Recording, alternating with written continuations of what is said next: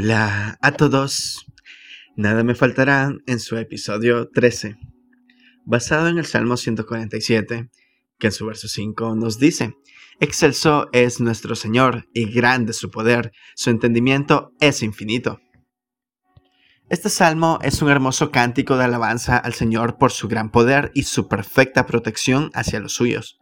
En esta ocasión, el salmista empieza exhortando al pueblo de Israel a que alabe al Señor, Cuán bueno es cantar salmos a nuestro Dios, cuán agradable y justo es alabarlo, dice el verso 1, para luego presentar las múltiples razones por las cuales es digno de ser alabado. Alabamos al Señor por su salvación, presente y futura. El Señor es quien edifica Jerusalén, verso 2, quien vuelve a reunir a su pueblo, verso 2, quien sana las heridas del corazón, verso 3. El poder del Señor es tan grande que Él puede contar todas las estrellas y llamarlas a cada una por su nombre. ¿Cómo no habría de cuidar un Dios tan poderoso a cada uno de nosotros, los que formamos su pueblo?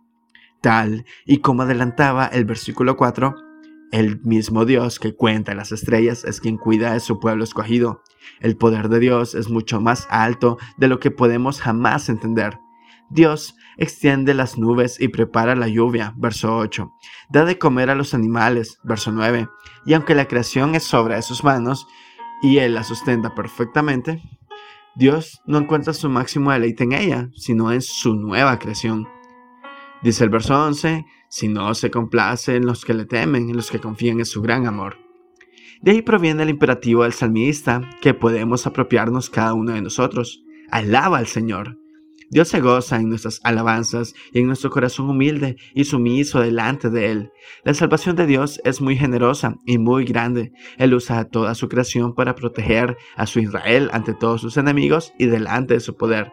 ¿Quién puede resistir? Pregunta el verso 17. Ahora bien, esperando llegar al clímax de su salmo, el autor se guarda para el final la más grande de las bendiciones de Dios para con los suyos. A Jacob le ha revelado su palabra, sus leyes y decretos a Israel. Esto no lo ha hecho con ninguna otra nación. Jamás han conocido ellas sus decretos. Aleluya. Alabado sea el Señor. Versos 19 al 20. Israel se goza, ante todo, por el hecho de conocer la voluntad del Señor y ser poseedor de su revelación. Este es también para nosotros, su Israel, nuestro mayor gozo y deleite, beneficio. Además de las muchas bendiciones materiales del Señor para contigo, ¿Cuántas como tu mayor bendición el poder tener su preciosa palabra y el privilegio de poder meditar en ella?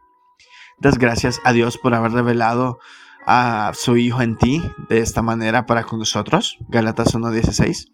Que en medio de las bendiciones que te rodean, o aún en los momentos de escasez y aflicción, esta sea tu más grande bendición y tu primer motivo de alabanzas a Dios. Él podría habernos privado de conocerle, pero por su bondad infinita, Dios nos ha hablado y ha hecho de nosotros una nación santa. Nosotros le hemos conocido y hemos sido comprados para alabarle. Aleluya. Muchas gracias por escuchar.